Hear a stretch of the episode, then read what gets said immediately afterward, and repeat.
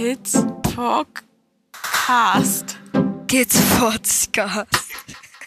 Kids Podcast. Kids Podcast.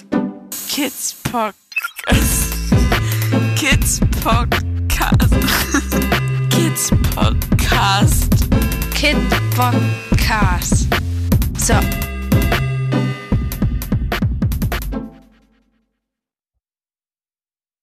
Hallo, Momoche.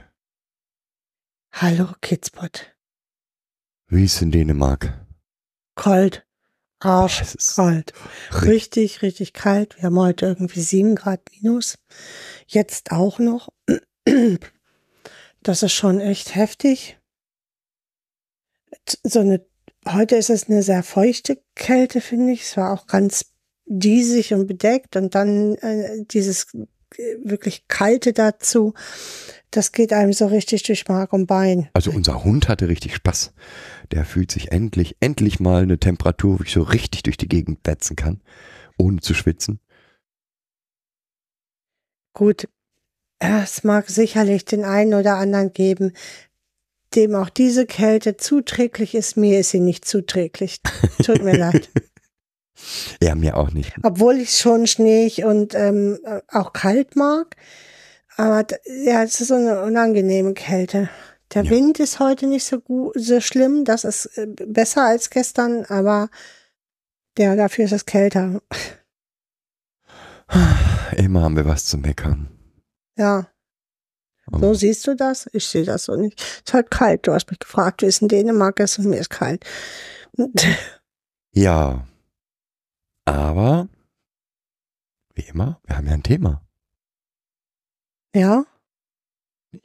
Doch, ja, ich glaube schon, ne? Also, hm. ich wüsste jetzt aber nicht, wie wir das Thema benennen wollen. Strukturelle, das ist ein schönes Thema für strukturelle Gewalt.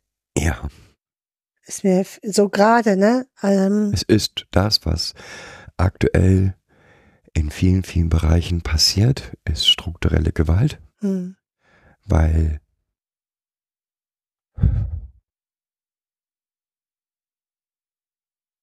alle Menschen, die sich mit traumatisierten Menschen befassen,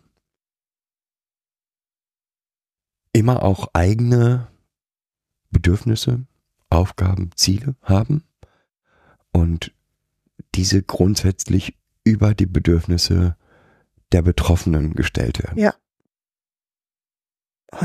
Ich denke da ne, an diese, an die Praxis, in der ich mal war, wo alle Menschen in diesem gleichen Raum gewogen, gemessen, ge, ähm, was auch immer wurden. Und mir die Ärztin hinterher sagte, jetzt passt bei uns aber in den Ablauf. Und ich, äh, tut, tut mir leid. Also das, das ist, ähm, Ja. das ist damit gemeint. Also,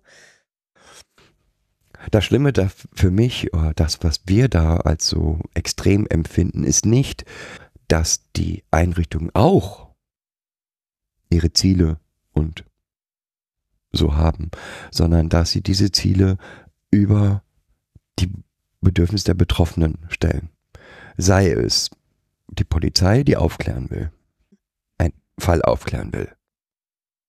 Und dann Betroffene einfach äh, stundenlang verhört. Also das war ja auch ne, in diesem Fall, ähm, wo dann ein Mädchen über mehrere Stunden im Endeffekt untersucht und ähm, verhört wurde, äh, wo sie gerade kurz vorher sexuelle Gewalt erlebt hat. So, Oder dass der Ort, an dem die, die sexuelle Gewalt stattgefunden hat, die Einrichtung, als allererstes erstmal auch die Aufklärung im, im Ziel hat, um zu beweisen, naja, wir haben da ja nichts mit zu tun. wie meinst du das jetzt? Du meinst diese psychiatrische Klinik? In der der, die- der sexuelle Übergriff stattgefunden hat. Hm, Also da geht's ja sogar noch weiter. Also sie haben das ja gar nicht benannt. Also sie haben zwar eine, kind, sie haben eine Kindeswohlgefährdung gemeldet äh, für ein Kind. In dieser Meldung das gar nicht benannt, dass in ihrer Klinik das Kind ähm, sexueller Gewalt ausgesetzt war. und haben hier einfach nur versucht, von sich abzulenken, indem sie eine Kindeswohlgefährdung gemeldet haben, ohne den Hintergrund. Also sicherlich, das Kind ist ja auch nicht ohne Grund in der Psychiatrie oder war nicht ohne Grund da, hat sicherlich auch schon mehrere Sachen erlebt, vorher auch auch Gewalt, auch sexuelle Gewalt im Bereich von Cybergrooming, womit es nicht mehr klargekommen ist und woraufhin dann ja einfach ein Aufenthalt notwendig geworden ist. Nichtsdestotrotz ist in der Klinik dann ein Übergriff passiert. Die Polizei wurde eingeschaltet, das Kind wurde über mehrere Stunden verhört und untersucht. Und es wurde eine Kindeswohlgefährdung durch die Mutter angezeigt, durch das, durch die Klinik. Mhm. Und also das Kind muss jetzt den, die Klinik verlassen. Ja, das, Klinik, das Kind hat die Klinik verlassen, obwohl es höchst suizidgefährdet ist. Und äh, also, äh, wenn ich jetzt auf die Situation in der Klinik mir das angucke, konnte das Kind dort auch nicht verbleiben. So auf der gleichen Station hätte das Kind aus Sicherungsgründen nicht mehr bleiben können, weil der Täter ja dort auch untergebracht war. So und da hätte es sicherlich eine andere Lösung bedarft. So, aber die, so, ne? das, aber was wir ja meinen, ist der Betroffene. Der Betro hm, das betroffene Kind. Das, der Betroffene steht ganz unten in ja. der Rangliste. Ja. Also die Klinik, die sagt, nee, das kann hier nicht bleiben, das muss jetzt gehen. Und es kann nicht sein. Also ne, ja, nochmal, es kann sein, dass es dort nicht bleiben kann, unter den Situation, Umständen nicht bleiben kann, aber nicht, es muss jetzt gehen. Die Polizei, die eigentlich gibt es ja Vorgaben, wie eine solche Befragung stattfinden sollte mhm. wie, sie, wie sie möglichst gut für die Betroffenen stattfinden sollte. Aber es wird dann ignoriert, weil. Ja, oder es werden dann so Anordnungen gemacht, ne? Das Kind muss angeordnet zu einer Untersuchung. Ähm, hier hat, hat dann nochmal ein weiterer Machtmissbrauch der Polizei stattgefunden, äh, weil sicherlich muss das Kind irgendwie untersucht werden, aber du musst das jetzt sofort machen. Als Anordnung geht von der Polizei gar nicht, weil Eltern hier ein Stück weit entscheiden und auch entscheiden, wo sie das machen lassen müssen, möchten. So. Und ob sie vielleicht erstmal noch sich anders beraten lassen möchten. Diese Aufklärung hat hier überhaupt nicht stattgefunden. Auch auch durch die Klinik nicht so. Ne? Man hätte ja unterschiedlichste Beratungseinrichtungen äh, benennen können. Damit wäre müssen. man der äh, ja können, also können und müssen. Damit wäre man seiner Pflicht ja auch schon nachgekommen indem man gesagt hätte, hier, es gibt da Zartbitter oder Wildwasser oder was auch immer für Beratungsstellen in dem Kontext jetzt zur Verfügung stehen. Das hätte man anraten müssen, sich dort nochmal zu informieren. Ja, abgesehen davon, ja, dass sowohl die Eltern des Kindes als auch das Kind natürlich völlig jetzt nochmal erneut völlig überfordert waren und einfach äh, diesem Prozedere ausgesetzt waren, so. Und das erleben wir halt in vielen, vielen Bereichen. Genau. Träger, mm. die aus, aus Grund von finanziellen Überlegungen sich neu strukturieren und dabei Mitarbeiter wild durcheinander würfeln und plötzlich Betroffene von jemandem betreut werden, den sie nicht kennen, den, zu dem sie überhaupt keine Beziehung haben. Es wird auch kein, kein Übergang oder so. Oder zu dem sie, äh, dass es keine konkreten Raumkonzepte mehr gibt, sondern so Just-in-Time-Projekte gibt, wo dann man sich dann einen Raum sucht wo eigentlich ja klar ist, dass äh, Betroffene maximale Sicherheit und Struktur brauchen einfach, um auch sich auf den Prozess einlassen zu können. Und das wird einfach so untergeordnet unter ja die Bedingungen des Trägers zum Beispiel. Ne? Oder Gerichte, die Befragungen im Gerichtssaal machen, obwohl es eigentlich klar ist, welche Auswirkungen das auf die Betroffenen hat, wo Therapie nicht angefangen werden darf, weil die Aufklärung noch nicht beendet ist. Genau, und Betroffene dann über ein Jahr oder zwei Jahre überhaupt keine Therapie haben und sich ihre Symptomatik einfach chronifiziert, weil sie keine Hilfe dort bekommen. Und das alles, und das ist das, was mich, was uns so aufregt, und das alles, obwohl eigentlich es dort Richtlinien gibt, es gibt Konzepte, die das Ganze für die Betroffenen zumutbar, also zumutbarer machen, genau. Also äh, jetzt nicht angenehm und kuschelig und nett, sondern einfach, ähm, ja, man muss es wirklich so nennen, äh, diese Konzepte, die es den Betroffenen einfach zumutbarer machen. So und auch mehr auf die Bedürfnisse des Betroffenen nach Sicherheit und Struktur einfach aufgegriffen haben. Ja. So. Und es gibt dieses für jeden dieser Bereiche. Also nehmen wir jetzt ein ganz simples, ganz simples Beispiel. Der Wechsel eines Mitarbeiters, da ist eigentlich bekannt, wie das funktionieren sollte, weil Mitarbeiterwechsel gibt es immer, dass es eine Verabschiedung geben soll, dass der, dass derjenige eingeführt werden soll, der neue und so weiter vorgestellt, ne? Vorgestellt werden soll, ja, nicht eingeführt, ja, vorgestellt werden soll, dass dann eine Verabschiedungsmöglichkeit von dem bisherigen Mitarbeiter geben sollte und dass der neue Mitarbeiter sich dessen bewusst sein muss, dass er in gewissen Bereichen im Prinzip von, neu an, von neuem anfängt. Ja. Also zumindest muss er erstmal Grundlagen schaffen und um Vertrauen werben, so sage ich mal. Vertrauen. Mhm. Mhm. Ja. Du weißt, was ich damit meine. Ja. Ähm, wenn ich meine Sachbearbeiterin einmal im halben Jahr sehe, wird dort kein Vertrauensverhältnis aufgebaut, aber man kennt sich trotzdem ein bisschen besser. Ja. Und es gibt sicherlich immer Gründe, warum ein bestimmter Schritt nicht gegangen werden kann. Ich möchte nochmal auf so Konzepte äh, zu sprechen kommen, wo Täter und Opfer die gleiche Tür oder auch eine andere Tür ist völlig wurscht, äh, betreten, um dort beraten zu werden.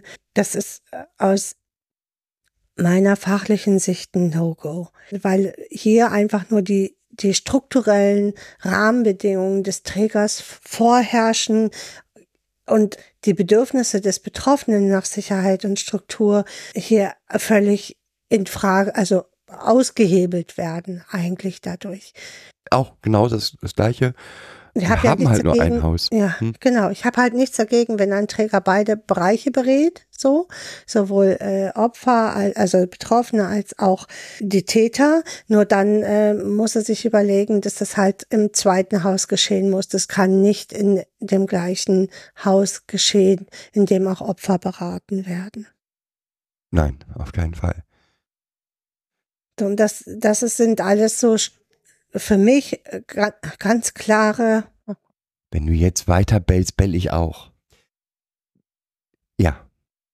Ja, oft ähm, haben wir dann auch ähm, in Träger, Trägerstrukturen vorliegen, dass Täter und Opfer ähm, in der gleichen, in den gleichen Räumlichkeiten oder in den gleichen, vielleicht nicht in den gleichen Räumlichkeiten, aber die gleiche, den gleichen Eingang benutzen müssen.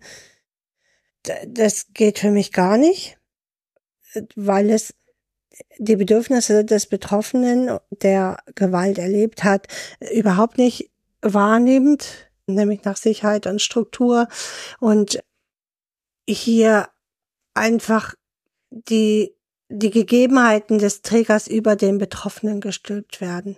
Also ist halt hier so, ne? Machen wir halt hier so. Und genau.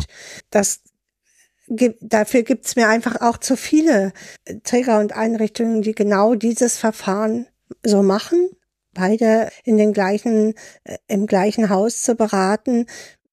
Und das ist ein No-Go. Das zeigt auch für mich ganz deutlich, dass selbst diese mh, Facheinrichtungen für Gewalt es echt nicht verstanden haben. Tut mir leid. Ähm, wie gesagt, ich glaube, es ist eigentlich unbestritten, dass es nicht geht. Ja. Aus strukturellen Gegebenheiten Ja. nehmen wir das dann einfach in Kauf. Genau. Ja, und weil ich halt noch ein zweites Standbein habe, ne, ich habe halt nicht nur die Opfer oder die Betroffenen, die ich berate, sondern auch noch die, die Täter, die ich beraten kann. Ja, aber ich glaube, dass die meisten das eigentlich nicht wollen. Jetzt ist die Struktur aber so. Und die Struktur ist dann das, was die Situation bestimmt und nicht das Bedürf die Bedürfnisse der Betroffenen. Ja. Und genau das ist ja strukturelle Gewalt. Ja. Dass die, die Bedürfnisse der Einrichtung dann wichtiger sind als das, was den Betroffenen.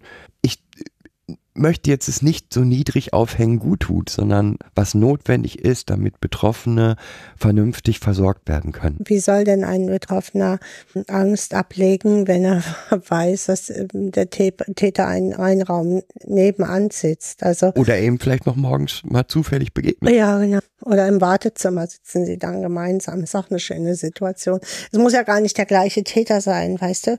Und da fällt mir immer zu ein, diese Situation in der Kinderklinik, die wir erlebt haben, wo sich die Täterstrukturen ganz deutlich gezeigt haben, als wir dort ein Kind besucht haben und die Täter direkt dieses, also dieses Kind umringt haben, was Gewalt, sexuelle Gewalt erlebt hat. So, ne? Also Täter und Opfer erkennen sich halt immer. Also zumindest erkennen die Täter ihre Opfer. Und diese Struktur kennen wir auch schon lange. Das weiß man auch schon lange. Und für mich ist hier, ist für mich völlig unverständlich, äh, wie man trotzdem weiter beide in den gleichen Räumlichkeiten, äh, ich sag mal, verarbeiten kann oder beraten kann. Und wie gesagt, es geht in vielen, vielen Bereichen so weiter. Auf anderem Niveau. Ja, Ja. also der einzelne Lehrer, der sagt, er kann aber jetzt nicht immer Rücksicht auf das Kind, das eine Kind nehmen, weil es muss halt doch funktionieren. Im Endeffekt muss aber doch aufpassen. Ist ja schön, dass es ADHS oder ähm, traumatis äh, hat oder traumatisiert hat, aber mein Unterrichtsstoff Traumatisiert ist. Ne, ja. Mhm. mein Unterrichtsstoff muss ich ja trotzdem durchbringen. Die anderen haben ja auch Rechte. Äh, Genau. Ist dann immer so eine schöne Ausrede dafür, dass ich auf einen Menschen keine Rücksicht nehmen möchte. Und ich will damit, ich will damit nicht dem einzelnen Lehrer sagen, das ist ganz schrecklich, sondern was sind wir für eine Gesellschaft, in der Genau. es dort bei einem Betroffenen von Gewalt nichts gibt, was seine Bedürfnisse als wichtig, Als Mensch, mh, Als als, Men- Mensch als wichtig erachtet. erachtet. solche strukturellen Gewalterfahrungen haben Betroffene immer und immer wieder. Ja.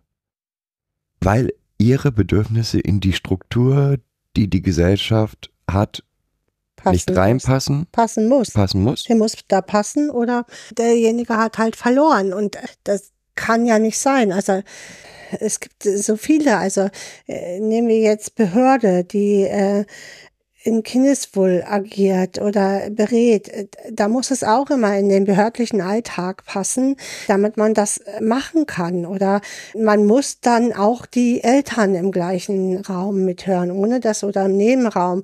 Äh, Meistens im gleichen Raum sogar, weil man ja der Meinung ist, dass das Kind vielleicht lügen könnte. Und es geht immer darum, herauszufinden, hat das Kind dann überhaupt die Wahrheit erzählt. Und da geht es gar nicht darum, die, die Bedürfnisse des Kindes wahrzunehmen, sondern es geht darum, dass man Angst hat, dass die Eltern äh, klagen könnten oder Wie gesagt, mir geht es jetzt um die strukturelle Gewalt. Mir geht es auch darum, dass, weiß ich, einmal im Jahr muss geguckt werden, ob das Trauma nicht doch weg ist. Ja. Weil könnte ja jetzt verschwunden sein. Mhm. Ja, oder in Gerichtsverhandlungen dann Rechtsanwälte, die der Meinung sind, dass ja äh, die äh, Konfrontationstherapie die richtige Therapie sei und sich dann da aufspielen, weil sie haben ja irgendwie mal gehört, dass das ja der beste Weg wäre. und sich damit dann auch durchsetzen in diesen Gerichtsverhandlungen. Ne? Also pff, es geht hier immer nicht um die Betroffenen. Wir können jetzt noch weiter gucken, gucken wir uns die Beiräte an, die es ja jetzt gibt, diese betroffenen Beiräte, die auch nur den Teil bearbeiten dürfen, äh, den man ihnen zuweist und alle anderen halten sich aber immer noch weiterhin für die Fachkräfte und erheben sich über die Betroffenen. Und die Betroffenen sind schon ganz froh, dass sie jetzt einen Beirat haben, also Beisitz haben dürfen. Äh, ja. Also ich möchte da nochmal drauf zurückgehen. Es sind halt gesellschaftliche Strukturen, die hier vorliegen und das ist überhaupt die Metaebene von Struktur, finde ich. Die Strukturen, die in der Gesellschaft vorherrschen, definieren im Endeffekt unser Miteinander. Und wir vergessen hier immer bestimmte Menschen, die uns unbequem sind. So ein Traumatisierter ist halt unbequem. Der funktioniert nicht. Wir wollen der immer schwach noch. ist. Der schwach ist, der eine Behinderung hat, der mm, vielleicht eine psychische Erkrankung einfach noch hat. Das sind unbequeme Menschen oder keine Arbeit kriegen. Also irgendwie sind es halt die unbequemen Menschen und die Gesellschaft vergisst dass sie ein Teil davon sind, warum das so, fu so funktioniert hat. Also, dass überhaupt sexueller oder äh, Gewalt ausgeübt werden kann, liegt daran, dass wir das nicht gesehen haben, dass dort Gewalt vorgeherrscht hat. Oder andere Formen von struktureller Gewalt. Die Kinder, die in Beziehungsstreitigkeiten dann genutzt werden, von, ja. ähm, um gegenseitig Druck aufzubauen und die ständig in einem Loyalitätskonflikt stehen und diesem Druck überhaupt nicht Herr werden können. Auch da ja nicht nur von den Eltern, sondern eben auch von den Gerichten und auch von den Jugendämtern, die, und, die dann der Mutter, die sich nach Gewalterfahrung von dem Vater trennt, aber aufgibt, du musst aber Beziehung pflegen. Pflegen. Ja. Die Kinder müssen aber eine Beziehung zum Vater pflegen. Ja. Und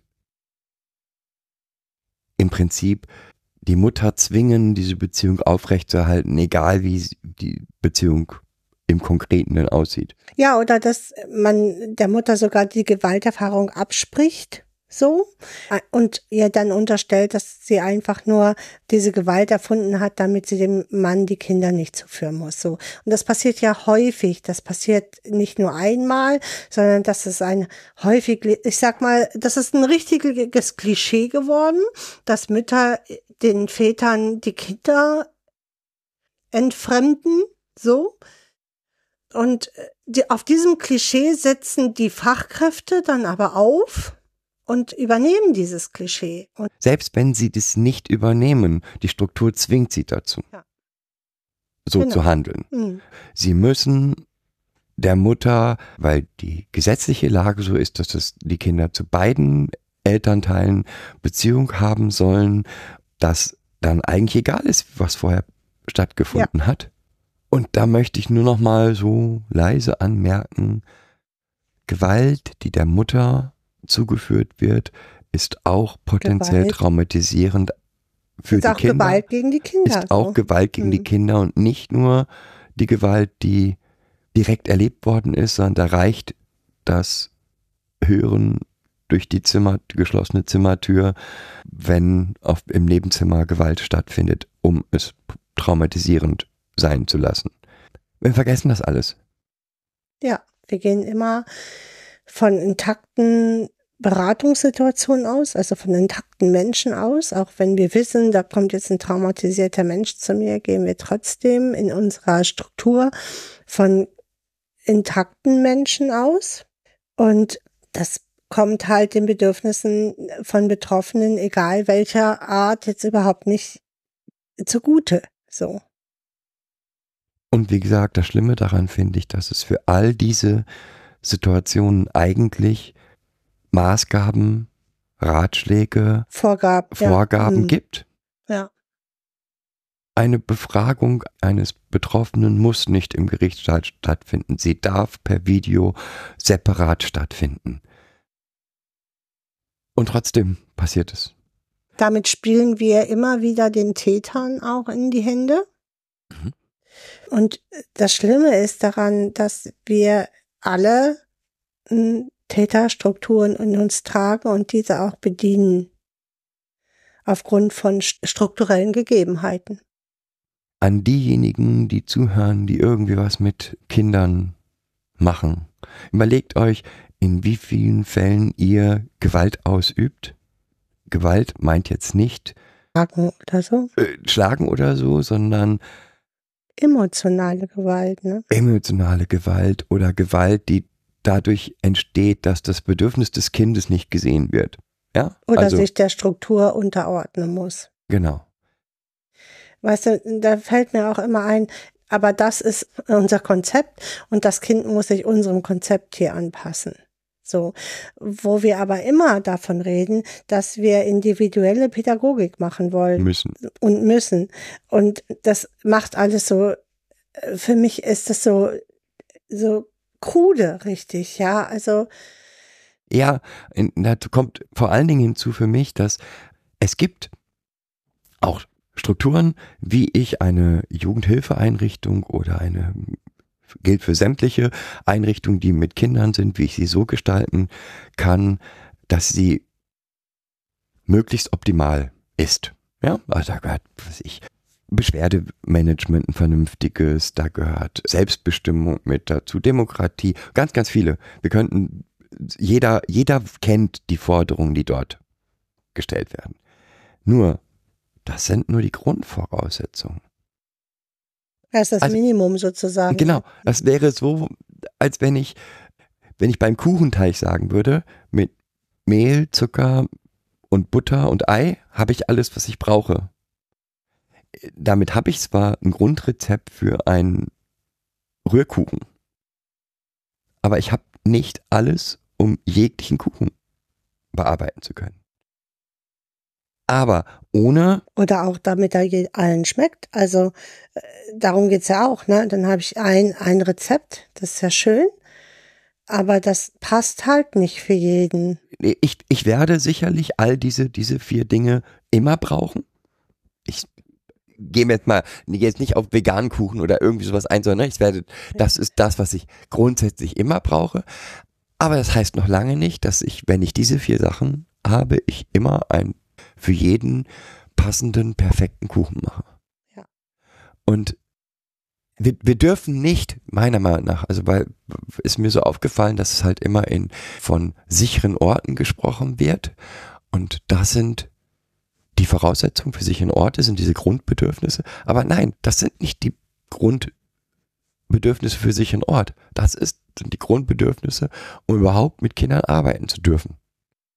Wenn ich nicht anonyme Beschwerdewege habe, habe ich gar nichts mit Kindern zu machen. Hm. Es muss die Möglichkeit haben, sich anonym zu beschweren. Das heißt, das macht den Ort nicht sicherer, sondern es gibt überhaupt nur die Grundvoraussetzungen. Ja. Oder eine wirkliche von außen durchschaubare Struktur des Tages und der Einrichtung wird als Grundvoraussetzung für sicheren Ort definiert. Nein, es ist die Grundvoraussetzung für alle Kinder. Jedes Kind muss verstehen, was, wann, wie, wo stattfindet. Und darf nicht das Gefühl haben, dass es den Erwachsenen ausgeliefert ist, mhm. wie die gerade mal so entscheiden. Naja, theoretisch ist es ja trotzdem noch eine Entscheidung der Erwachsenen oft, weil die Kinder leider immer viel zu wenig einbezogen werden in die Entscheidungsprozesse. Auch übrigens aufgrund von Strukturen und strukturellen Abläufen.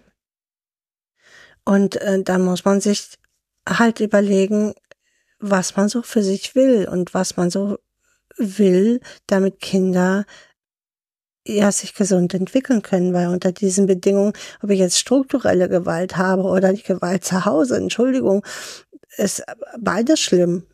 Wie und gesagt, da komme ich extra in eine andere Einrichtung, um keine Gewalt mehr zu erleben und erlebe dort dann ständig strukturelle Gewalt, weil das viel einfacher für die Pädagogen ist. So, ne? Also das sind all die Dinge, die definiert werden als Voraussetzung für, dass Einrichtungen ein sicherer Ort sein können, sind für mich keine. Keine. Hm. Bedingungen, um überhaupt mit Kindern arbeiten zu können. Genau, das sind Grundbedingungen. So. Und ob es dann ein sicherer Ort wird, das ist eine, ein ganz anderer Bereich. Das kommt erst dann. Und da kann ich auch nicht, ehrlich gesagt, glaube ich auch nicht, dass ich von außen eine Maßeinheit haben kann, wie sicher der Ort ist, sondern nur entscheiden kann, dass eigentlich das Kind selber entscheiden kann, wie sicher ist der Ort. ja, aber wir kommen gerade weg von struktureller Gewalt. Auch das ist für mich strukturelle Gewalt, wenn es noch Einrichtungen gibt, die diese Grundvoraussetzungen nicht erfüllen. Aus welchen Gründen auch immer. Diese Gründe sind strukture struktureller Natur, weil die Leitung, die obere Leitung überhaupt nicht verstanden hat, worum es geht. Weil Adultismus immer noch Standard ist in Einrichtungen. Wir sind ein Volk, das Regeln vorgibt und meint, mit diesen Regeln ist alles erschöpft und merken nicht, dass diese Regeln gleichzeitig das ist, was Gewalt erzeugt. Mhm. Doch, ich glaube, dass das einige verstanden haben, aber leider viel zu wenige. Und da wären wir wieder bei dem Thema, dass wir ein gewaltvolles Volk sind, so. Und dass wir uns nicht davon freisprechen können, nur weil wir meinen, wir haben jetzt, wie nennt man das denn, wenn man alles nur noch positiv ausdrückt, also gewaltfreie Sprache anwenden, dass wir deswegen kein gewaltvolles Volk mehr sind. Ich darf nicht mehr Scheiße und so sagen, weil das ist ja gewaltvolle Sprache. Aber äh, im nächsten Moment bügele ich irgendeinen Antrag ab, weil, weil er nicht in meine Struktur passt. Kann ich auf die Bedürfnisse dieses Kindes nach Sicherheit nicht eingehen, weil meine Struktur das nicht zulässt, weil ich dort keine, es passt nicht in meine Struktur rein. Dann nützt es nichts, wenn ich das gewaltlos mitteile. Mitteile. Oder wie viele ähm, Einrichtungen, spezielle Einrichtungen traumatis äh, für traumatisierte Kinder, also traumazentrierte Einrichtungen haben wir uns angeguckt, die äh, im Endeffekt überhaupt von ihrer Struktur her nicht mal das Klischee einer traumazentrierten Einrichtung erfüllen. So, ja, wo es dann immer heißt, nö, das machen wir hier nicht, weil dann will hier jeder was eigenes. So. Und Und ich bin sicher, dass diese Einrichtungen all die Voraussetzungen, die in diesen Definitionen für sicheren Ort sind, erfüllen. ja, klar. Und wie gesagt, es kommen halt noch die ganzen ähm, strukturelle Gewalt durch Jugendämter, durch Versorgungsämter, durch Sachbearbeiter, durch Gerichte, durch Polizei hinzu. Mhm. Überall dort, wo ein Machtgefälle ist, ne, entsteht Struktur. Und in dem Moment, wo ich ein Jugendamt habe, was eine Mutter berät, da ist ein Strukturgefälle. Machtgefälle. Äh, ja, mancher Machtgefälle, Entschuldigung, Machtgefälle. In, in diesem Moment birgt es halt immer die Gefahr von Gewalt. Und dann kommen noch die Rahmenbedingungen des Jugendamtes, also die Strukturen des Jugendamtes dazu. Und die Strukturen geben dann nochmal ein, ein Fünkchen Gewalt dazu. Ja, also es, es summiert sich so. Aus unterschiedlichen Ebenen so, summiert sich das so. Das, was wir erzeugen, ist immer wieder Ohnmachtsempfinden. Ja. Und auf ganz, ganz, ganz vielen Ebenen. Hm. Und jedes Ohnmachtsempfinden bedeutet wieder re potenzielle Retraumatisierung. Oder potenzielle Gewalt. Ja, potenzielle Gewalt und somit Retraumatisierung. Du weißt ja nicht, ob derjenige, Ja. also jeder ist traumatisiert. Wenn wir jetzt auf, Gesell auf die Gesellschaft gucken, haben wir immer wieder Menschen, die in Ohnmachtssituationen kommen und sich auch ohnmächtig fühlen und ausgeliefert fühlen in diesen Strukturen, die dort vorherrschen und die aber jeglicher, wo jeglicher Einspruch und jeglicher Widerspruch ja abgewirkt wird Ja, weil passt nicht in, in, in die ins- Struktur. in die Struktur. Ja. Passt nicht ins strukturelle Gefüge der Gesellschaft. Und das, also nochmal, das, obwohl wir Einrichtungen und, und Vorgaben haben, die in vielen Bereichen dort greifen könnten, Ja. da sie aber immer opt-in sind, wäre schön, wenn sie das, wenn sie die Nochmal, Opt-in, also also ein- mhm, eine Option auf sowas. genau, der, das Gericht darf, wenn es das entscheidet, eine Videobefragung machen. Ja, Die Regelung haben wir aber nicht. dass es zwingend erforderlich ist. In Fällen XYZ darf es nur eine Befragung per Video. per Video aus ohne Kontakt zum Täter geben. Punkt. Das mag dann vielleicht so sein, dass es dort Fälle gibt, wo das nicht nötig gewesen wäre, ja. Aber das ist dann halt so. Mhm. Diese strukturelle Gewalt geht sogar in meinen Augen bis in sämtlichen Vorgaben oder Ideen, wie man Betroffenen helfen kann. Also da ist jetzt dieses aktuelle, dass Betroffene die Aufarbeitung möchten. Ist für Mhm. mich da ein gutes Beispiel. Nein, es gibt Betroffene, die wollen oder können aktuell keine Aufarbeitung wollen. Und sie haben das Recht dazu zu sagen, ich kann das jetzt noch nicht. Ja, das ist äh, so ähnlich wie Kinder dann plötzlich einen Antrag auf Opferhilfe stellen müssen, obwohl sie noch gar nicht bereit dazu sind, diesen Antrag zu stellen und wo dann dieser Antrag auch abgelehnt wird, weil das Kind sich nicht an Zeit und Ort erinnern kann zum Beispiel und der Antrag damit dann abgelehnt wird. Aber vorher schon diese Gewalt, also diese Gewalt ausgeübt wird, in diesem Fall ähm, dann vom Jugendamt, das Kind muss jetzt aber Opfer Entschädigung beantragen, weil das Jugendamt nämlich schon den Daumen auf die Opferentschädigung hat. Weil wenn das Kind das nämlich kriegt, dann geht das direkt ans Jugendamt, damit seine Jugendhilfe betanz- finanziert wird. Und hier geht es immer nur noch um Erpressung. Also so habe ich das Gefühl. Und um, um Gewalt von unterschiedlichen ja, Organisationen und Bürokratien. Tja, und jetzt? Und wir nennen das dann Humanismus. Nein. Also, ich glaube nicht, dass sich ein Jugendamt dem Humanismus verschrieben hat. Naja, es will sich für Menschen einsetzen. Also Ja, von daher nix. schon. Nein, nein, Also, nein. hm, Ja, auch in, auch da in vielen anderen Richtungen. Ja, also hm, ähm, die Struktur des Jugendamts ist XY, die stülpen wir jetzt über die Familien oder über Betroffene hm, und dann ist das so. Und wenn ein Jugendamt sagt, XY sagt, wir machen, wir machen. wir machen HPG alle Jahre, dann findet das einmal im Jahr statt. Ob dazwischen, selbst wenn dazwischen ein Bedarf ist, ist es höchst selten, dass es stattfindet. Und Vor allen Dingen, jeder hat das Recht, einen Helferplan einzuberaumen, weil jetzt irgendwie gerade Stress ist. Natürlich muss das Jugendamt dann sagen, jo, das, ich lade jetzt alle ein, damit wir darüber sprechen können. Ähm, das passiert aber nicht, weil die Jugendämter ständig überfordert sind und ständig ausgelastet und überlastet sind.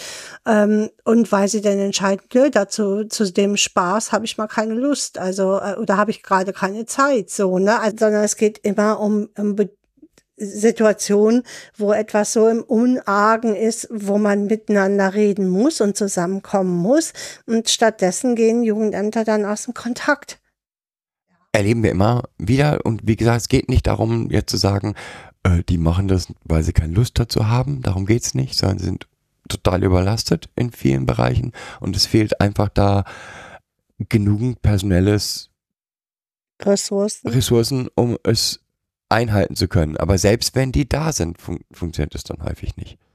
äh, gerade in, in bürokratischen Strukturen ist Widerspruch an sich schon nicht gewünscht. Und desgleichen gilt halt, es ist total gut, dass wir eine niedrigschwellige Hilfe, ein niedrigschwelliges, niedrigschwelliges Hilfesystem gebaut haben. Mit Familienzentren, mit, ähm, was gibt's noch? Was ist mit SPZ? Ja. Ja, Hm. also mit vielen solchen Strukturen. Schon in außerhalb von Jugendamt, ja. Und das ist gut, dass das da ist. Das sagt aber nicht, dass dieses System ausreichend ist. Ich kann nur sagen, dass in ganz, ganz vielen Fällen beispielsweise Hilfe, beispielsweise Pflegeeltern in SBZ an der falschen Stelle sind.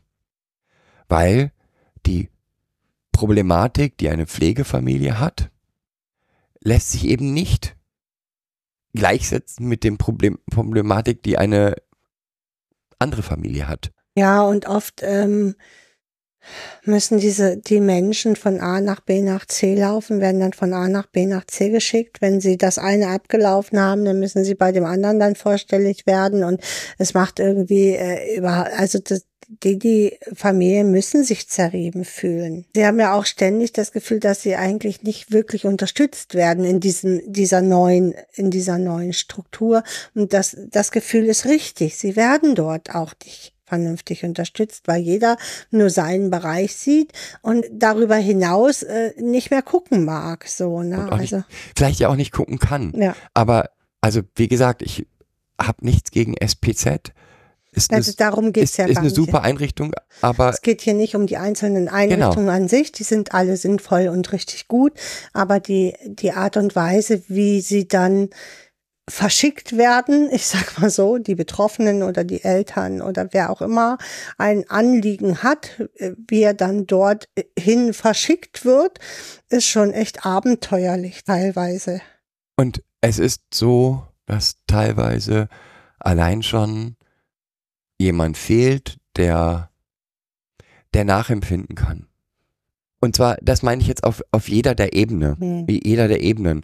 Jemand, der Betroffene von Trauma versteht und sagt, oh, kann ich total verstehen, ist voll Mist. Wie können wir denn da jetzt trotzdem ein, etwas konstruieren, dass es funktionieren kann?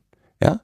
Statt zu gucken, wie schaffen wir es jetzt gemeinsam, diese blöde Situation möglichst angenehm zu gestalten, wird gesagt, ja, aber hier ist unsere Struktur, die ist jetzt neu, Hm. Vogel friss oder stirb. Wir reden jetzt davon, dass Kindern mental geholfen werden soll, weil sie das aufarbeiten müssen äh, aus, aus der Covid-Zeit. Ja, Oh, wer sagt das? viele. Es gibt ja auch genügend Projekte jetzt dazu. Mental Health in der Schule.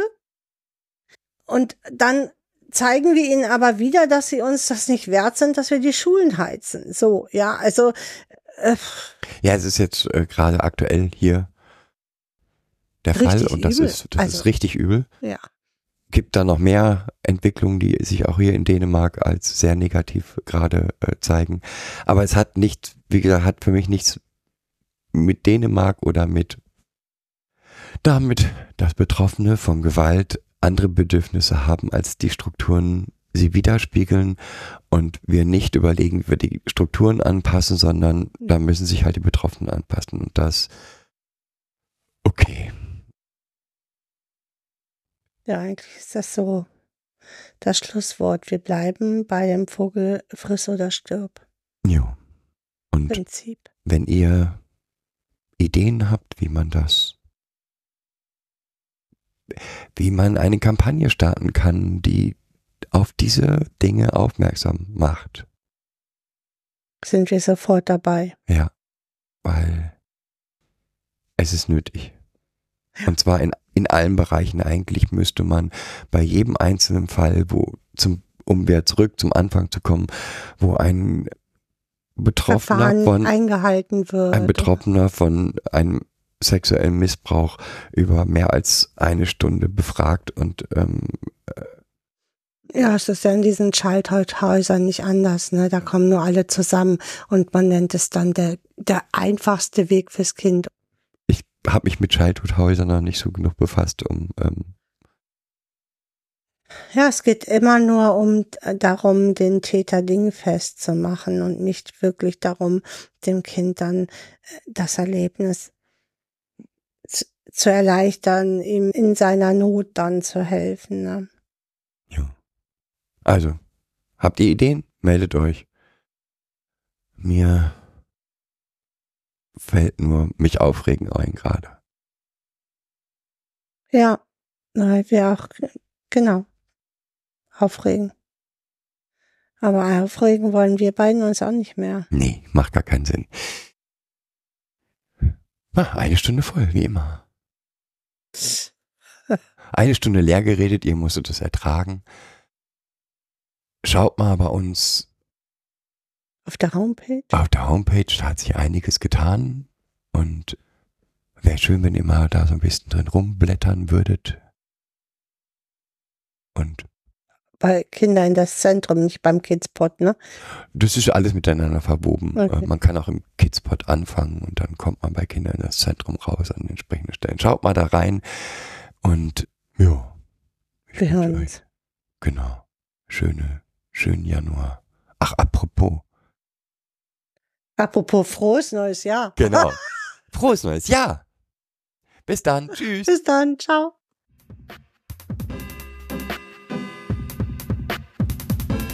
Das war eine weitere Folge Kids Podcast.